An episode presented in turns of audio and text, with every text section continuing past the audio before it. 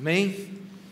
Muito bem, abra sua Bíblia na carta aos Filipenses. Nós estaremos começando né, uma série de mensagens hoje, onde o tema dela é a verdadeira alegria.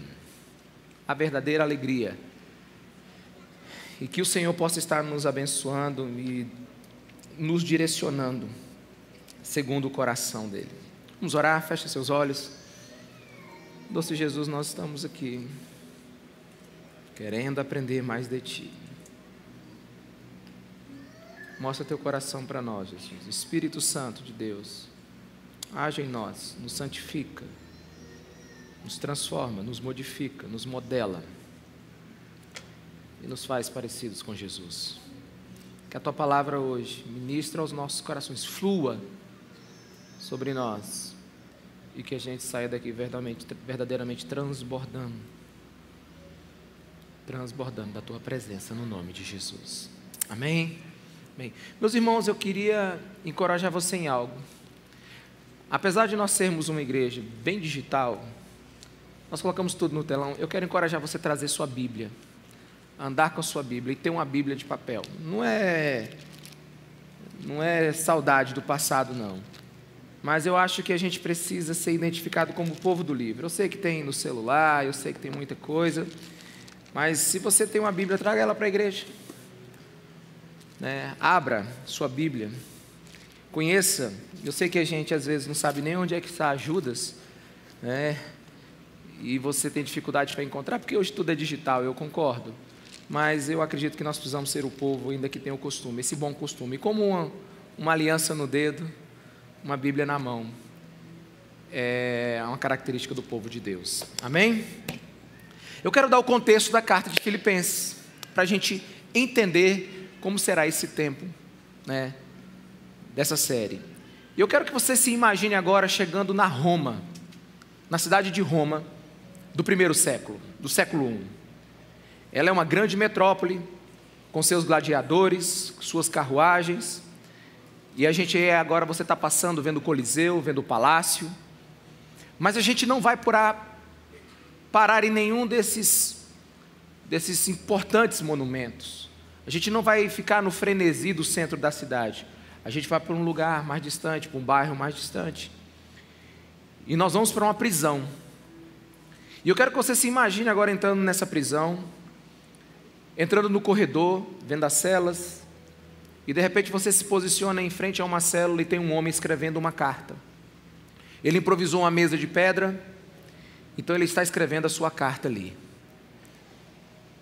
E quando você chega pertinho, você observa então é o Paulo, é o apóstolo Paulo.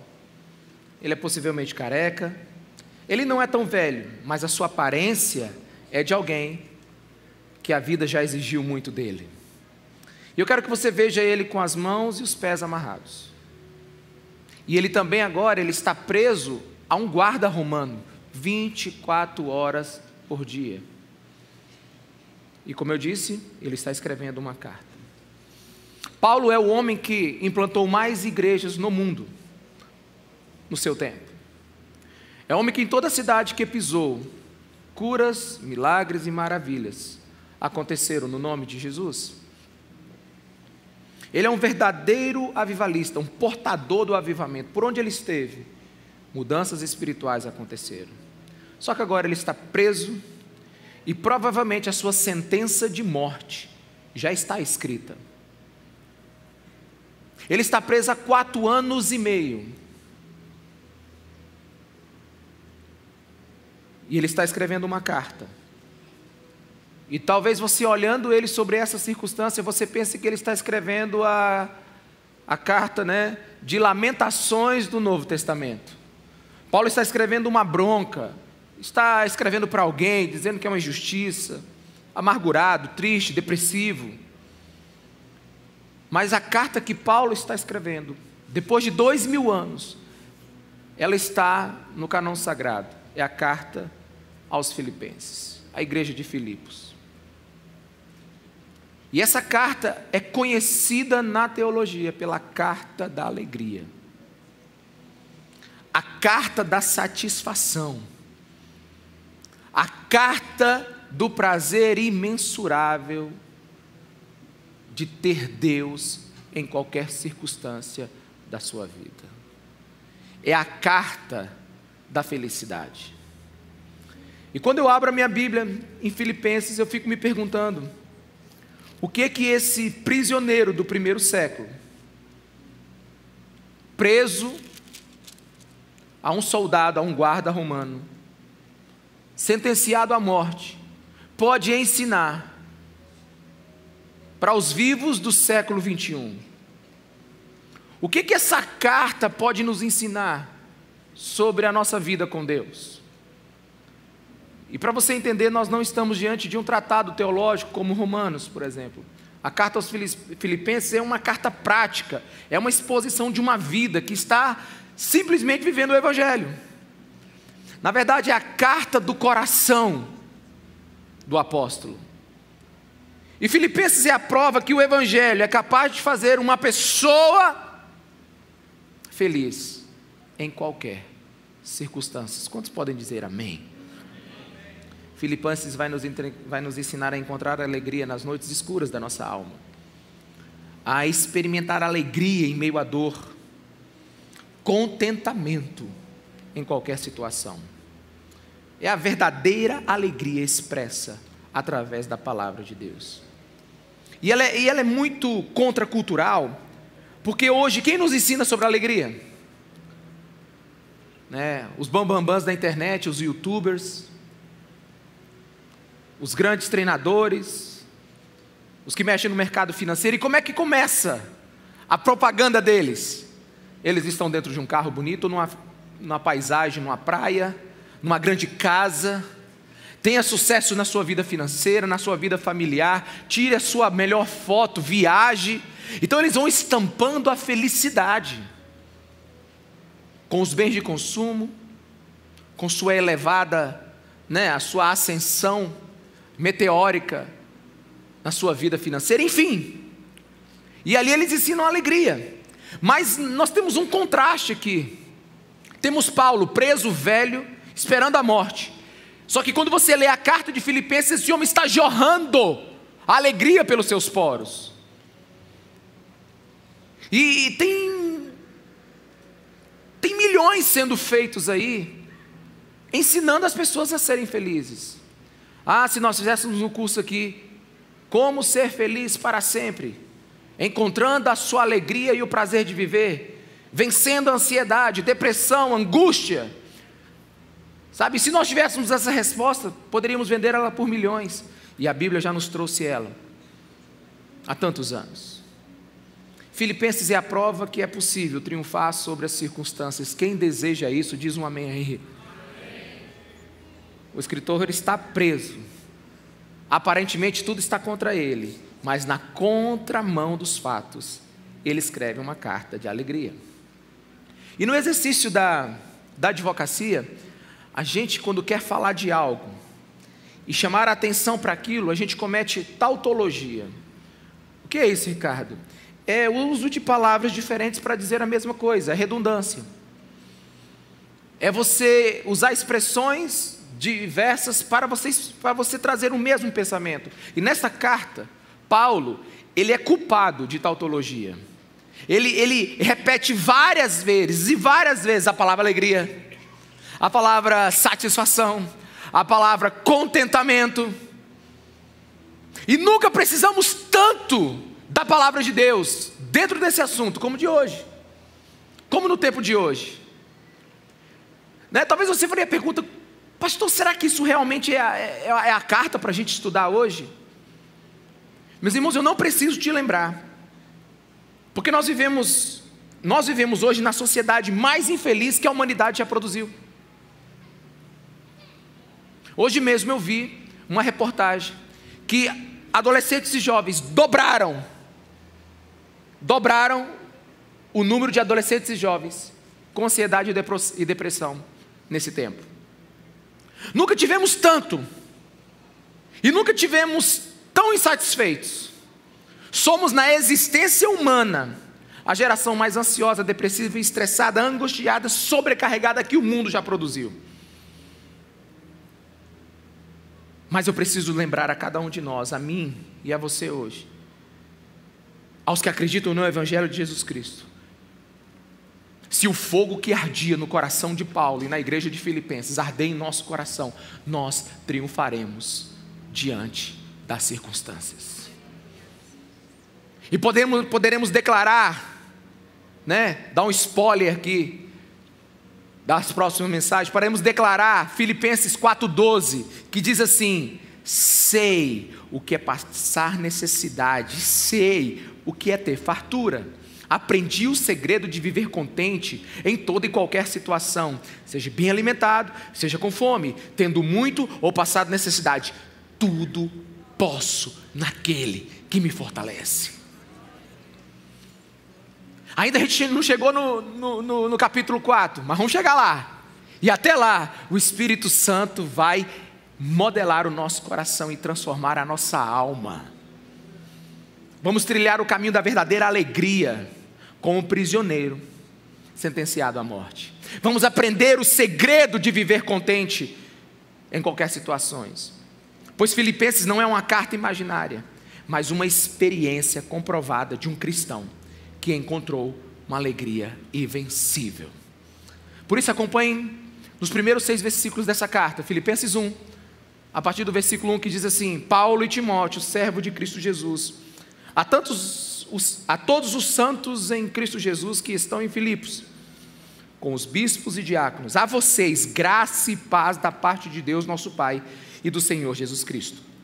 Agradeço, meu Deus, toda vez que me lembro de vocês, em todas as minhas orações em favor de vocês, sempre oro com alegria, por causa da cooperação que vocês têm dado ao Evangelho desde o primeiro dia até agora Estou convencido de que aquele que começou a boa obra em vocês vai completá-la até o dia de Cristo Jesus. Somente os seis primeiros versículos. E a primeira coisa que eu preciso dizer desses versículos é que Paulo aqui ele está dizendo o destino da carta. E talvez o que eu vou dizer agora seja a coisa mais importante de toda a pregação de hoje. O primeiro assunto que eu vou trazer é o mais importante. A primeira observação que eu vou fazer é aquela que vai determinar todo o restante dessa série. É, você precisa saber a quem Paulo está destinando essa carta. Ela tem uma singularidade.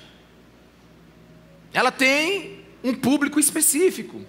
Olha o que ele diz no versículo 1: Paulo e Timóteo, servos de Cristo Jesus, a todos os santos em Cristo Jesus que estão em Filipos a todos os santos em Cristo Jesus que estão em Filipos. É uma, é uma carta endereçada para os santos em Cristo Jesus que estão na cidade de Filipos. Deixa eu dizer isso de outra maneira: não é uma carta que servirá para todos, não é uma, um programa de felicidade para qualquer pessoa, não é uma carta com cinco passos para ser feliz, que você pode chegar na sua casa e simplesmente ler. Não, não. Paulo está dizendo aqui: essa carta é para aqueles que acreditam que Jesus Cristo é o Senhor e Salvador das suas vidas. Paulo está dizendo: todos podem ler, mas essa carta só vai funcionar, os ensinos dela só funcionarão se você crer que Jesus Cristo é o Senhor e que esse livro é um livro sagrado. Quantos estão me entendendo? Diga amém. Paulo está dizendo: eu escrevo mas escrevo para quem crê. Não é para todo mundo. Todo mundo pode ler, mas só vai funcionar em quem crê. Não é um elixir mágico que você vai ler um texto e esse texto vai te mudar, não. Porque o Novo Testamento não tem muito a dizer para quem não crê que Deus Pai enviou seu Filho Jesus Cristo naquela cruz para nos salvar. Nós que éramos pecadores e estávamos distantes de Deus, e fomos resgatados pelo sacrifício único de Jesus Cristo de Nazaré. O Novo Testamento, ele não pode trazer conforto para quem não acredita em Suas palavras. Não há paz nas Escrituras para quem não crê em Cristo. Não há nada se você não acredita que esse livro é o livro de Deus. Sabe, nós vivemos uma dificuldade atualmente. Muitos querem a bênção do Evangelho sem as condições do Evangelho. Repito, muitos querem a bênção do Evangelho sem as condições do Evangelho. Muitos querem ser abençoados por Deus nos seus próprios termos. Só que, meus irmãos, acontece que tudo começa com o Evangelho. Tudo começa com a sua vida com Jesus. Tudo começa com o Cristo crucificado naquela cruz. As escrituras revelam que a alegria, ela não é um sentimento, a alegria é uma pessoa. Aleluia. Jesus Cristo de Nazaré. Porque pensa comigo aqui agora, se a alegria fosse em outras coisas, o que nós teríamos de diferente das filosofias desse mundo? Como as, as filosofias desse mundo promovem alegria, ou publicam alegria, ou prometem alegria? As filosofias desse mundo dizem o seguinte: tenha, então você vai ser feliz. Mude e você então vai ser feliz. Compre e você vai ser feliz. Evite problemas e você vai ser feliz. É, solucione os seus problemas e você vai ser feliz. Mas aqui, veja bem, o que, que o Evangelho está dizendo? O Evangelho está dizendo: é possível você, em meio às tempestades da vida, é possível, enquanto o mundo te espanca, encontrar alegria. Nós temos um prisioneiro aqui, amarrado a um guarda romano o maior avivalista do seu tempo,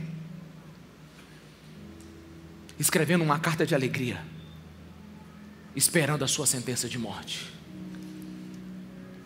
Nós temos um homem que está jorrando alegria em meio às circunstâncias aqui. Quantos estão me entendendo? Diga amém, meus irmãos. Veja a promessa que Deus tem. Quem é que pode viver isso? Somente os santos que creem em Cristo Jesus. Somente aqueles que têm Jesus Cristo como Senhor e Salvador das suas vidas. Quem é que pode dizer, Filipenses 4, 12 e 13, em tudo posso naquele que me fortalece, tudo posso naquele que me fortalece, senão aquele que crê que Jesus Cristo fortalece em qualquer circunstância. Quem mais pode dizer Atos 17, 28, pois nele vivemos, nos movemos e existimos, tudo o que eu preciso está nele. Quem é que pode dizer que Ele é o pão da vida, luz do mundo, o bom pastor, a porta, o caminho, a verdade, a ressurreição, a videira verdadeira, o pão que sacia toda fome, a água que sacia toda sede? Quem é que pode dizer isso? É só aquele que crer, é só aquele que acredita. Quem mais pode viver as palavras de João 15,10 que diz: Se vocês obedece, obedecerem os meus mandamentos, permanecerão no meu amor, assim como tendo obedecido os mandamentos de meu Pai e em seu amor permaneço. Tenho dito essas palavras para que minha alegria esteja em vocês e a alegria de vocês seja completa. Quem pode dizer isso? Somente os que acreditam. Meus irmãos, quem é que pode viver o paradoxo de Abacuque? Que está escrito em Abacuque 3,17, que diz assim: Mesmo não florescendo a figueira, e não havendo uvas nas videiras, mesmo falhando a safra de azeitonas, e não havendo a produção de alimento nas lavouras, nem ovelhas no currais, nem boi nos estábulos, ainda assim eu exultarei no Senhor e me alegrarei no Deus da minha salvação. Quem é que pode dizer, falta tudo nessa terra, mas eu estou firme na alegria soberana? É só os que creem em Cristo Jesus em Sua palavra. Porque a alegria não é fruto de conquistas nessa terra, a alegria é fruto de você ter sido conquistado pela cruz de Jesus Cristo de Nazaré. Sabe, a Bíblia é puro realismo. Quando eu leio a carta de Filipenses, eu vejo a envergadura da verdade bíblica. Porque esse homem está preso. Ele tem todos os motivos para ser amargurado. Ele tem todos os motivos. Ele tem marcas na sua, nas suas costas, chicotadas. Ele tem todos os motivos para ser um homem depressivo, mas não. Ele está em firme oposição às circunstâncias. E se você depois gastar um tempinho na carta de Filipenses, você vai ver que no capítulo 7 ele diz: quer nas correntes que me prendem, ainda estou participando da graça de Deus. Apesar das correntes que estão me prendendo, eu sei que eu estou vivendo a vontade de Deus. Pastor, quem é que pode suportar esses problemas? Paulo diz: aqueles que foram lavados e remidos pelo sangue de Jesus. E por que não dar um spoiler?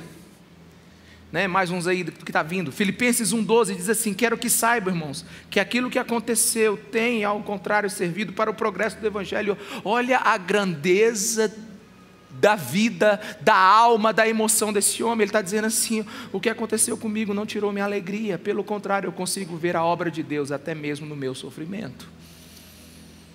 Meu Deus. Jesus Cristo promete que é possível a alegria permanecer, e ela permanece.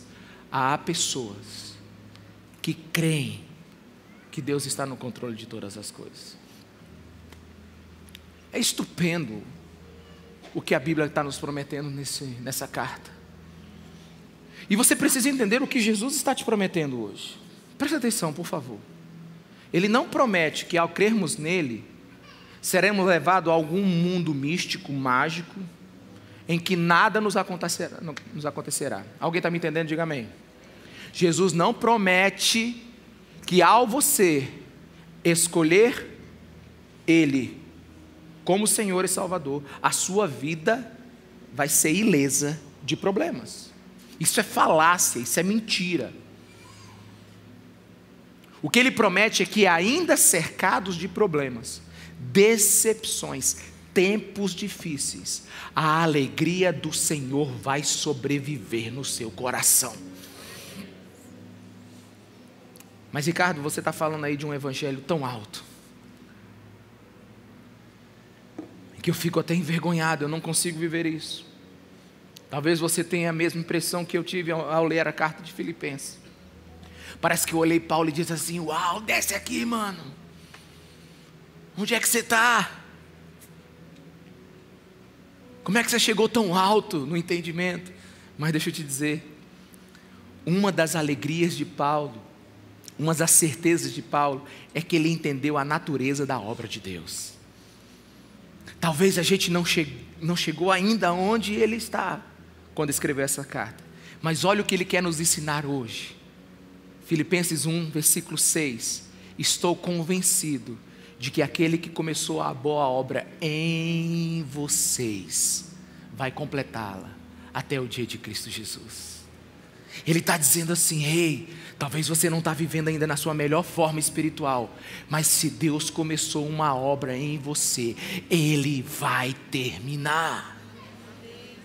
Ele, sabe, a Bíblia está nos ensinando que nada ou ninguém pode parar a obra de Deus. A confiança do Paulo não é tanto nos membros da igreja de Filipos, não é nele e nem na mensagem. O que na verdade temos aqui é uma compreensão de um homem que entendeu a vida cristã. Paulo ele conhece o caráter de Deus. Nós estamos aqui diante da doutrina da natureza da obra de Deus. Muitos, em, quando chega as circunstâncias, a fé vacila, pergunta se Deus existe, né? Como é que pode é, é, Deus naquele tempo estava tão próximo, agora ele está tão distante. Será que vai ter cristianismo daqui a 20 anos se Jesus não voltar? Haverá fé na terra? Será que na segunda-feira eu ainda sou cristão? Será que eu vou aguentar esses ataques ideológicos? Vai haver igreja, apesar de todos esses ataques ideológicos, filosóficos que existem no mundo? O mundo do jeito que está não vai engolir a mensagem do Evangelho? Será que eu aguentarei? Por tudo que eu estou passando, será que a minha fé não vai desfalecer? Paulo responde: ele está convencido que aquele que começou a boa obra vai terminar. Ele sabe que uma obra está acontecendo dentro da sua vida, daqueles que creem, daqueles que acreditam. Meus irmãos, se esse versículo não é verdadeiro, o restante da carta não é. Mas se ele é verdadeiro e creio que é, é a palavra de Deus, não importa o embate, não importa o combate, não importa as circunstâncias, o que Deus começou, ele vai terminar. Paulo afirma que o cristão é alguém que nesse exato momento a obra de Deus está acontecendo dentro dele. Aleluia. Fale para a pessoa que está do seu lado, olha para ela com fé e diz assim: dentro de você tem uma obra de Deus acontecendo. Ela é silenciosa, mas está acontecendo. Aleluia aleluia, aumenta a sua fé, pega a palavra de Deus, guarda ela no bolso, sabe, é, creia nela durante a semana, não deixe as circunstâncias da vida baterem em você, bata nas circunstâncias com a palavra do Cristo. O cristão é alguém onde algo está acontecendo agora. Pastor, mas eu não consigo triunfar sobre o sofrimento. Eu não consigo triunfar sobre as circunstâncias. Eu não consigo triunfar, pastor. Minha resposta para você é: ainda não, mas pode ser agora, pode ser hoje, porque a obra de Deus está acontecendo dentro de você. Isso foi até 20 minutos atrás, essa mensagem começar. Mas Deus já trabalhou no seu coração e aumentou a sua fé. Aleluia, meus irmãos. Porque aquilo que Deus começou, Ele termina. A Bíblia não diz que vamos parar de sofrer, mas diz que podemos atravessar o sofrimento com alegria. Amém, meus irmãos? Ah, eu quero isso para mim demais. Eu nunca desejei tanto isso. Sabe, a gente tem que se tornar casca grossa no Evangelho. A gente tem que chegar e ficar maduro na nossa fé. A nossa alegria não vem de fora. A nossa alegria é, um semente, é uma semente que a salvação colocou dentro de nós. E você precisa entender que ela está em andamento. Toda metáfora bíblica sobre sofrimento é uma caminhada. Por exemplo, você lembra do Salmo 23, versículo 4? Que diz assim: Mesmo quando eu andar pelo vale de trevas e morte, não temerei perigo algum, pois tu estás comigo, a tua vara e teu cajado me protegem. Mesmo quando eu o quê? O que, que diz o texto? Eu andar. Veja que a metáfora, ela está dizendo que existe uma progressão. Você não para no vale da sombra da morte, você está andando no vale da sombra da morte, você está atravessando essas circunstâncias. Preste atenção, é antibíblico, é antibíblico você achar que não vai sofrer, mas é antibíblico também você achar que um filho de Deus vai sofrer sem Deus, sem Deus na caminhada. O salmista diz assim: Tu estás comigo. O nosso Deus é o Emanuel, Deus conosco, Deus na humanidade, Deus com a gente, Deus presente. Deus na caminhada. E se você observou bem o Salmo 23, 4, ele diz assim: mesmo quando, diga mesmo quando. Não é se quando, mesmo quando. É, meus irmãos, vai, vai, vai ter vale. Não tem como não tem vale. Mas a metáfora da Bíblia é um caminhar, é uma progressão. Porque Paulo crê naquele que começou a obra. Sabe, a gente pensa que a origem da igreja é como a origem dos nossos planos. A gente pensa que a origem de um cristão é feito como a gente realiza um plano de uma sociedade. Um cara chega assim, não, vamos construir uma cidade. E aí vai lá e planeja e faz. E sabe, algumas, sabe, a origem de uma igreja, a origem do, do cristão não é como a origem de uma sociedade. Quando eu era professor na faculdade, eu dava aula de, teolo, de TGE, Teoria Geral do Estado. Acho que é isso. E lá a gente aprendia sobre os contratualistas, né? o povo que queria explicar como a sociedade surgiu. E Jean-Jacques Rousseau, que é um desses caras aí, ele diz o seguinte: a sociedade surgiu porque surgiu a propriedade privada. O contrato social surgiu, a necessidade de organização da sociedade surgiu porque nasceu aí o contrato social e aí a gente teve que controlar a ambição humana, teve que controlar a cobiça, inveja, desigualdade, aí foi para frente. Meus irmãos, a doutrina bíblica não tem nada a ver com isso. A doutrina bíblica ensina que aquilo que Deus faz, ele começa sozinho, ele não precisa do homem. Alguém está me entendendo aqui? Alguém aqui? Ele está dizendo assim: ó, a salvação é inteiramente obra de Deus, o que Deus começa, Ele termina. Sabe, nós somos contra Deus, nós não queríamos Deus, nós pecamos contra Deus, nós saímos da presença de Deus. O homem natural, ele não vai a Deus sozinho. Jamais existiria uma igreja, jamais existiria um cristão se Deus não tivesse começado a obra. E se você está aqui me ouvindo nessa tarde, se você vai me ouvir essa mensagem em algum outro momento aí, eu quero lhe dizer que não foi você que decidiu ser cristão, foi o cristianismo que entrou na sua vida. Não foi você que pegou o evangelho, foi o evangelho que te pegou. Por isso, a obra que ele começou, ele vai terminar. Você pode não ter chegado na estatura de Paulo, mas quem disse que, é só, que a obra de Deus acabou na sua vida? E quando é que ela termina? Até o dia de Cristo. Qual é o dia de Cristo? O seu retorno. Esse é o desejo escatológico de todo cristão, a volta de Deus, a volta de Jesus. E aquilo que Deus começou, ele vai terminar. Paulo está tão feliz na sua carta, que ele está dizendo assim: não importa se eu estou preso, porque não fui eu que comecei a igreja de Filipos. Não importa a circunstância, porque não fui eu que planejei. Atos capítulo 16 conta que ele estava querendo ir para a Ásia, pregar o evangelho, e o Espírito Santo o impeliu. Então ele foi dormir. Dormindo ele sonhou. Paulo escolheu o que sonhar? Não. Paulo escolheu a visão que ia ter? Não. Então ele teve uma visão. Uma visão de um homem dizendo para ele assim: passa a Macedônia. De um homem pé dizendo assim: vem pregar na nossa terra. E ele creu, creu que aquela visão veio do Senhor. E o que, que ele fez? Ele atravessou o mar.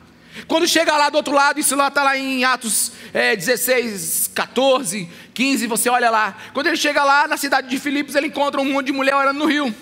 E lá tem uma mulher chamada Lídia. E a Bíblia diz que Deus abriu o coração de Lídia para o Evangelho.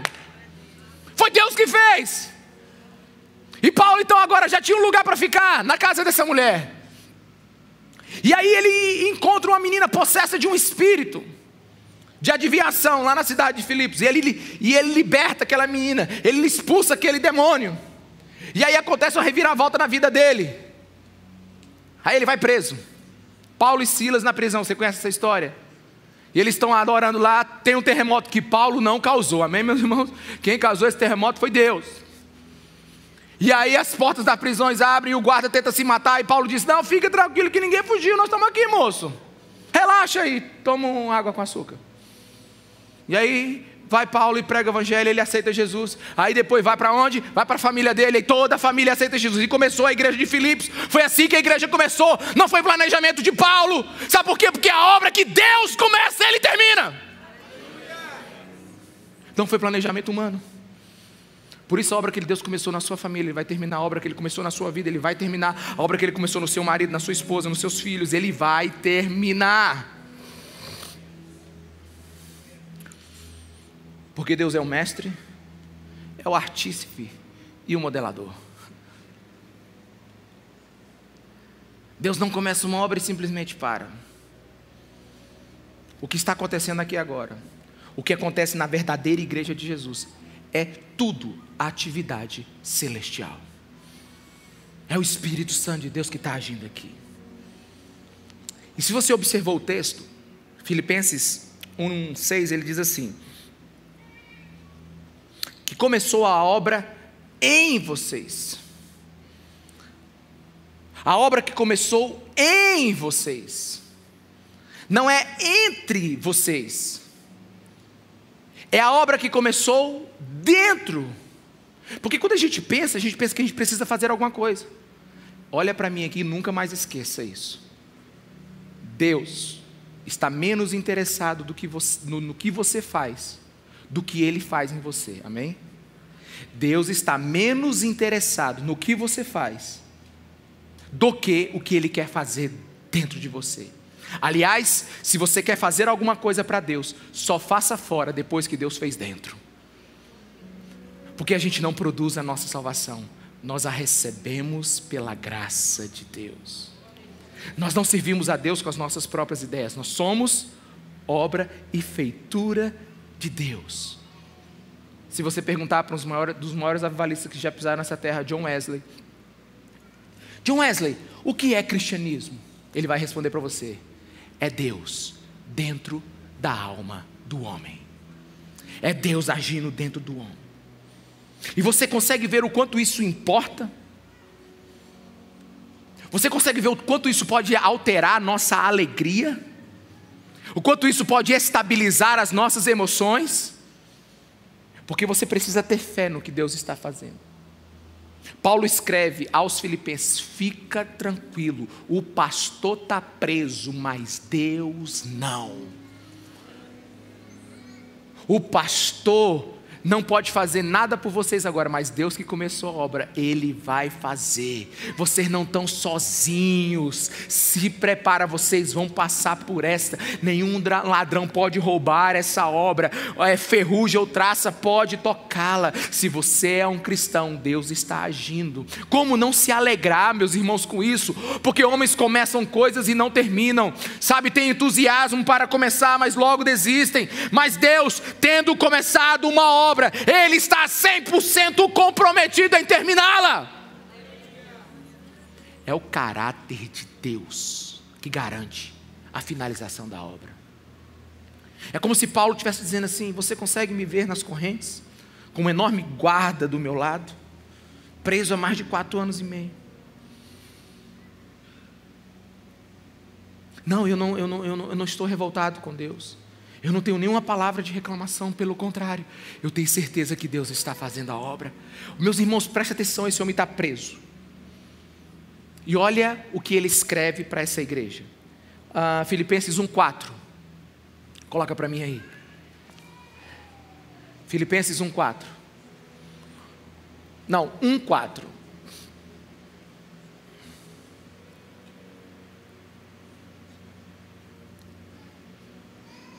Em todas as minhas orações, em favor de vocês, sempre oro com alegria. Não, gente, espera aí. Lê esse texto aí, de, lê esse texto, pensa. O cara está preso, quatro anos e meio. Já já vai morrer. Tem um guarda gordo. Né? Por que, que tem que ser gordo? Não sei, me deu vontade de falar isso agora. Do lado dele. E o cara está orando com alegria por outras pessoas. Somente alguém que tem atividade de Deus dentro dele pode viver uma vida dessa. Alguém aqui que está me entendendo, diga amém. O cara tem casca grossa, mas tem coração mole. A vida não tirou a alegria dele, a vida não tirou o amor do coração dele, a vida não tirou a atenção por pessoas. Amém, meus irmãos? Quem oraria com alegria pelos outros se não tivesse o Espírito Santo dentro dele? Ah, que tipo de pessoa é Paulo? O Superman? É alguém que tem perfeita, perfeito controle das suas emoções e dos seus comportamentos. Não, Paulo é um cristão. Cristo mora dentro dele. Se você ler 2 Timóteo 1,15, você vai ver que ele foi totalmente é é é, é, é, é, abandonado por seus companheiros. Se você ler 2 Crônicas 11, você vai ver, ele enumerou a quantidade de sofrimentos que ele teve. Em toda a história, nenhum líder teve mais motivo para ficar abatido, desanimado. Mas Paulo não está sofrendo um colapso emocional. Sabe por quê? Porque ele tem força de Deus dentro dele. Ele não, é, ele não é um homem qualquer, ele é um homem com Deus dentro dele. Ele é um homem que tem o Espírito Santo dentro dele. A obra que Deus começou nele, ele vai terminar. E ele pode todas as coisas naquele que o fortalece.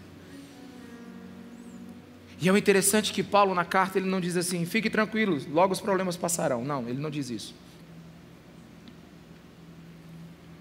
Ele diz: não importa o que está acontecendo com você agora, nada impedirá que a mão que formou o vaso cesse de moldá-lo. Deus está agindo, Deus está agindo. Meus irmãos, somente venceremos as pedreiras dessa vida aqui de baixo, se você tiver a vida de Deus. Somente venceremos o espancamento das circunstâncias daqui de baixo, se tivermos a presença de Deus em nossas vidas. Mais um spoiler do que está por vir, Filipenses 4,4. O apóstolo Paulo diz assim: alegre-se sempre no Senhor. Novamente direi: alegre-se. Alegre-se quando? Quando? Alegre-se quando, igreja?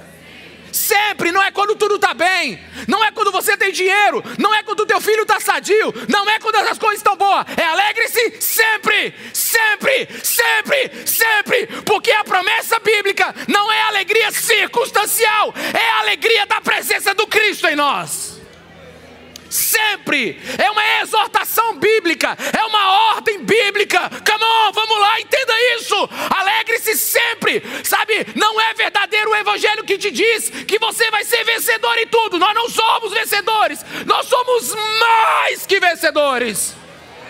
Mais que vencedor é aquele que quando aplauda Jesus O vencedor é aquele que vence. O mais que vencedor é aquele mesmo quando não vence. Não é vencido pelas circunstâncias.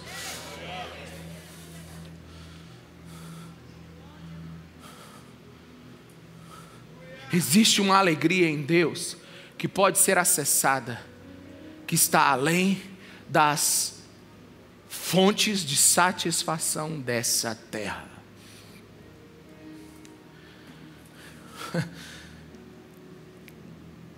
Ao ler essa carta, Paulo não está no Havaí, na sacada de um hotel, vendo o pôr do sol. Ele está preso, mas está vazando de alegria. Veja onde esse homem é sadio emocionalmente. Veja onde ele está na sua melhor forma da sua alma, dentro de uma prisão. Hoje nós temos pessoas com corpos esculturais, com as almas raquíticas. Hoje nós temos milionários falidos emocionalmente, pessoas livres, presas pela ansiedade. Essa geração do século 20, né, de 2000, de 2000 para cá, dos últimos 20 anos, é a geração que mais tem coisas. Os nossos filhos nunca tiveram tanto, os nossos bisavós nem imaginam o tanto que os seus bisnetos possuem. Mas o nível de insatisfação é gigantesco. Porque a satisfação não está vindo do que eles têm, mas está vindo do que lhes faltam. Quantos aqui me diz? Amém? Do que lhes faltam. Mas olha para esse homem, olha para esse apóstolo, olha para esse filho de Deus.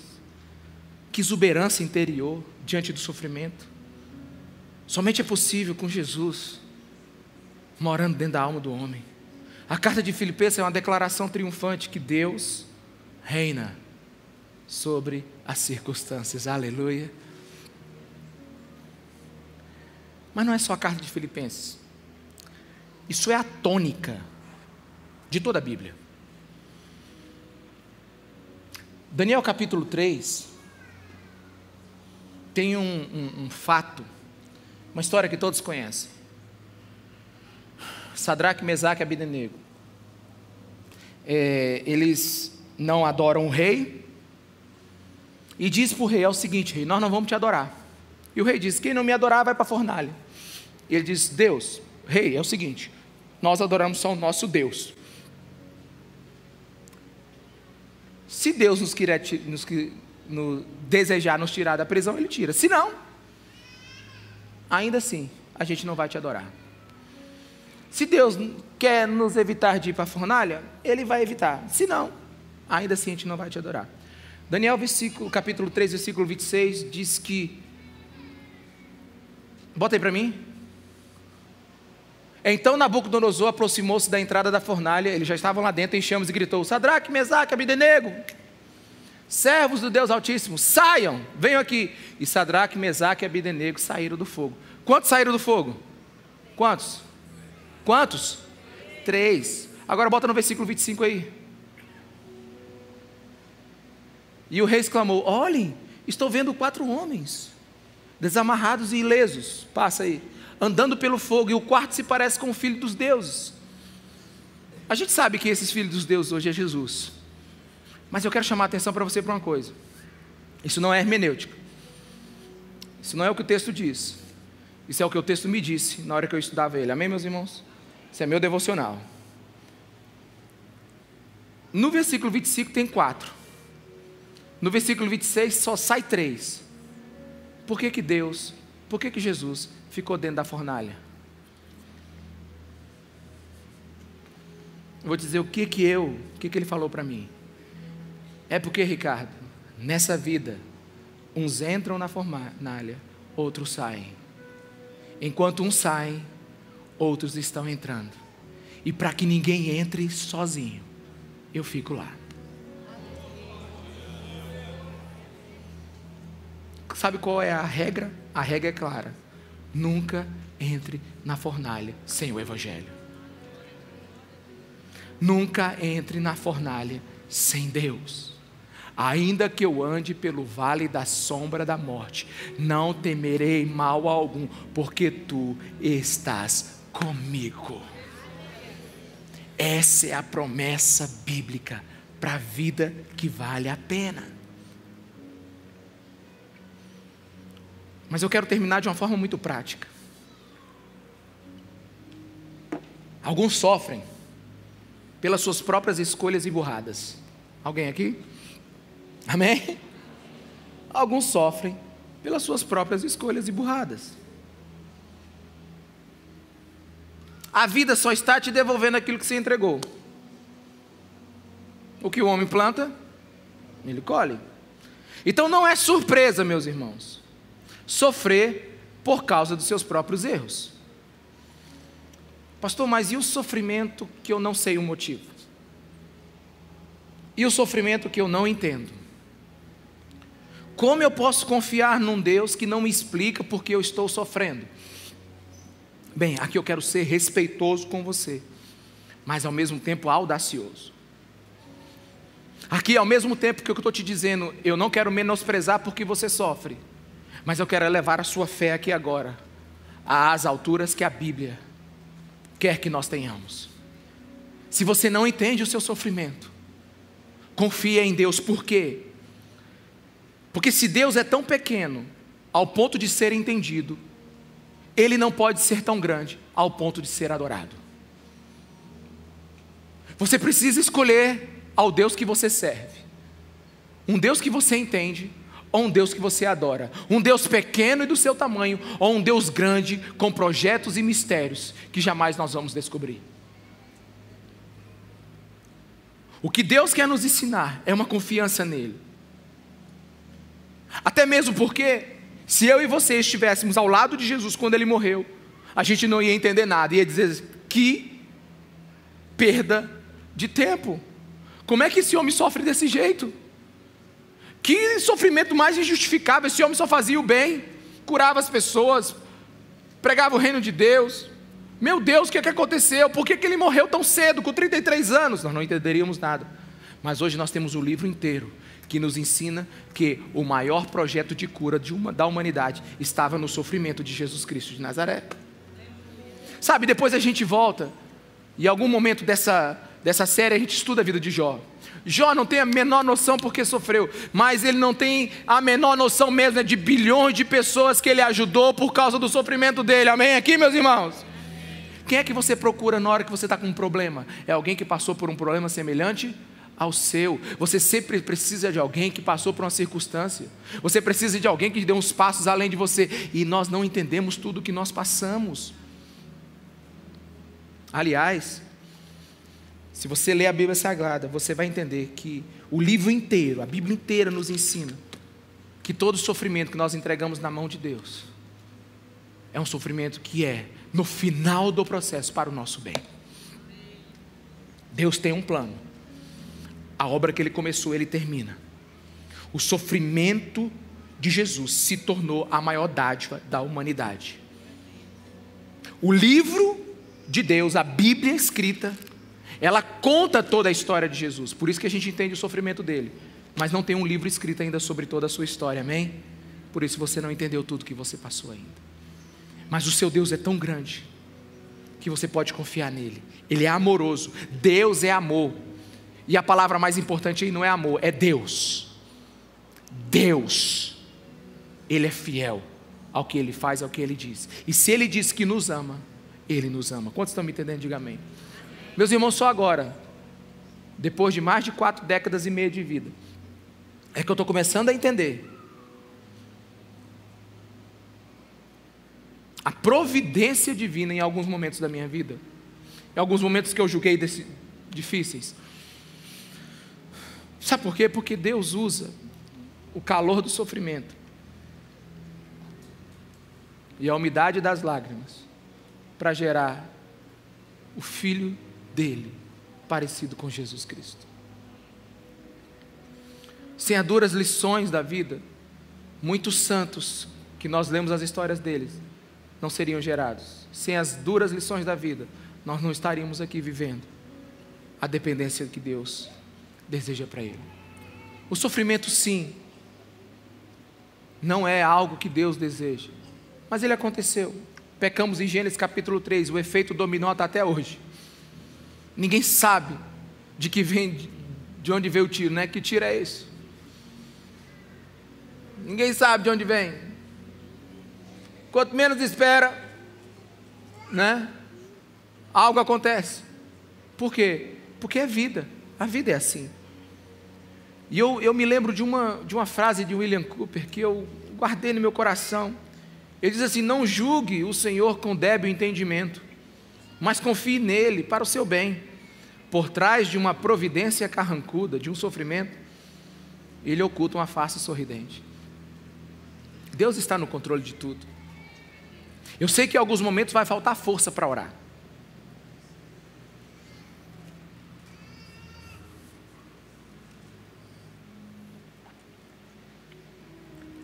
Eu sei que em alguns momentos você não sabe nem o que pedir.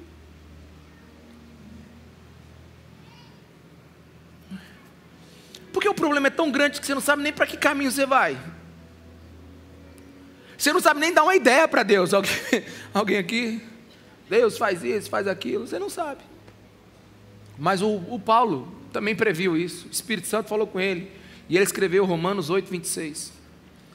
Que diz assim: da mesma forma, o Espírito nos ajuda em nossa fraqueza, nós não sabemos como orar, mas o próprio Espírito intercede por nós com gemidos inexprimíveis. Existem momentos que nenhuma palavra dá, dá para você usar, por quê? Porque nenhuma palavra vai ter, ela não vai ter um colete salva-vida para você. Mas você pode se entregar em humildade e confiança diante de Deus que a alegria vai germinar no seu coração. À luz das Escrituras, qualquer sofrimento que a gente passe nas mãos de Jesus não será em vão.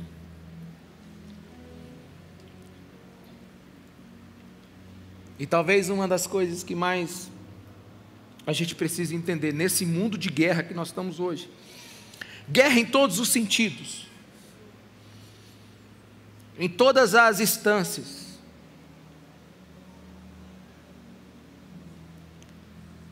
Talvez seja o que está escrito em Filipenses 4, versículo 9, que diz assim: ponham em prática tudo o que vocês aprenderam, receberam, ouviram e viram em mim, e o Deus de paz estará com vocês. Leia comigo a última parte do versículo, e o Deus de paz estará em vocês. Paulo não diz um mundo de paz. Paulo não diz circunstâncias de paz. Paulo diz o Deus de paz vai estar dentro de você. Pode pipocar tudo do lado de fora, mas o Deus de paz vai estar dentro de você. Pode estar tá arrebentando tudo do lado de fora, mas o Deus de paz estará dentro de você. O cristianismo mudará o mundo não porque tornará o mundo uma cidade de paz, mas é porque em meio à guerra a nossa fé vai brilhar. Jesus disse que nós somos o sal do mundo, nós vamos esfregar a nossa vida nesse mundo e nós vamos mudá-lo, nós vamos salgar esse mundo, seja com as nossas, com as nossas vitórias, sejam com os nossos sofrimentos. O mundo verá a face de Cristo na nossa vida. E se você vê o cristianismo apenas como uma opção terapêutica, Reedite o seu entendimento hoje em nome de Jesus. Porque tem gente que vem para a igreja, não, vou para a igreja para Deus melhorar a minha família. Vou para a igreja para Deus melhorar a minha situação financeira. Vou para a igreja para ver se eu consigo algum, alguma, né, minha vida precisa melhorar. Não, deixa eu te dizer, não é, aqui não é terapia, meu irmão. Aqui é obra de Deus dentro de você. Aqui é Deus se importando com você. Não é Deus se importando com o que você quer, é Deus se importando com o que Ele quer fazer em você. Amém, meus irmãos? E Ele quer te colocar num lugar único, que é Ele, a rocha verdadeira. Amém, meus irmãos? Fique em pé no seu lugar. A carta de Filipenses vai nos ensinar a ter uma fé robusta, ser um cristão maduro. E nós vamos chegar no capítulo 4, amém, meus irmãos? Nós vamos chegar no capítulo 4. Nós estamos ainda apenas nos seis primeiros versículos. Até lá, você vai sair daqui casca grossa. Eu não sei se o mundo vai mudar. Eu não sei se, se as circunstâncias vão mudar. Mas o seu mundo interior vai mudar. Porque o que você precisa é da paz que excede todo o entendimento. E não das circunstâncias que mudam a cada momento. Deu até rima. A gente precisa aprender a resistir às tempestades da vida. Aleluia, igreja. É, irmão, existe uma alegria passageira e uma permanente. Existe uma alegria tola e uma inteligente. Sabe, a alegria passageira e tola é aquela assim, nossa, deixa, deixa eu mudar aqui os fluidos, né? Eu preciso pensar diferente. Eu tô, eu tô num caminho, nossa, eu tô numa, numa, numa meu Deus, eu tô vivendo uma estrada terrível. É um lamaçal terrível. Muda, muda, muda. Vamos lá. Tampa o umbigo. Pensamento positivo. Logo, logo a BR do avivamento chega na minha vida. A estrada que eu vou acelerar. Meu irmão, deixa eu falar, isso é pensamento burro. É? Isso é tolo. Mas a alegria permanente e inteligente é aquela que é real, não é imaginária. É aquela que diz assim: sofrer faz parte do pacote de estar vivo. Amém, meus irmãos? É. Se alguém te disse que você não vai sofrer, é mentiroso. Eu não acredito nessa promessa. Eu acredito nela sim, quando Cristo voltar. Aí ele vai enxugar toda lágrima. Aí a gente não chora mais. Mas até lá, meu irmão, se segura em Cristo que o barco vai balançar. Para de reclamar do óbvio da vida. Porque a alegria inteligente é aquela que sabe que em Cristo eu posso enfrentar o sofrimento e permanecer alegre. Que eu não vou ficar sem passar por problemas, mas eu vou passar pelos problemas com Cristo. Porque a verdadeira alegria não é a ausência de problemas, Diga comigo, a verdadeira alegria não é a ausência de problemas. É a presença de Deus na alma humana. Aleluia, irmãos. A paz bíblica não é a expulsão dos problemas, mas é a chegada da solução que é Jesus Cristo de Nazaré. Alguém aqui? Por isso eu queria que você fechasse os seus olhos agora. Feche os seus olhos e tudo aquilo que nós falamos e conversamos possa estar sendo ministrado ao seu coração agora pelo Espírito Santo ainda mais, ainda com mais força, com mais, com mais rigor. Espírito Santo, Deus, aumenta a tua presença aqui nesse lugar. Gera em nós o entendimento da tua palavra, gera em nós, Senhor, a revelação da tua palavra. Se o Senhor deu para Paulo, o Senhor pode nos dar. Se Paulo experimentou, nós podemos experimentar. Se o, se, o Senhor subiu o apóstolo até esse lugar onde ele escreveu, nós podemos viver com ele. Porque, Senhor, nós queremos viver segundo a tua palavra nesse mundo. Em nome de Jesus.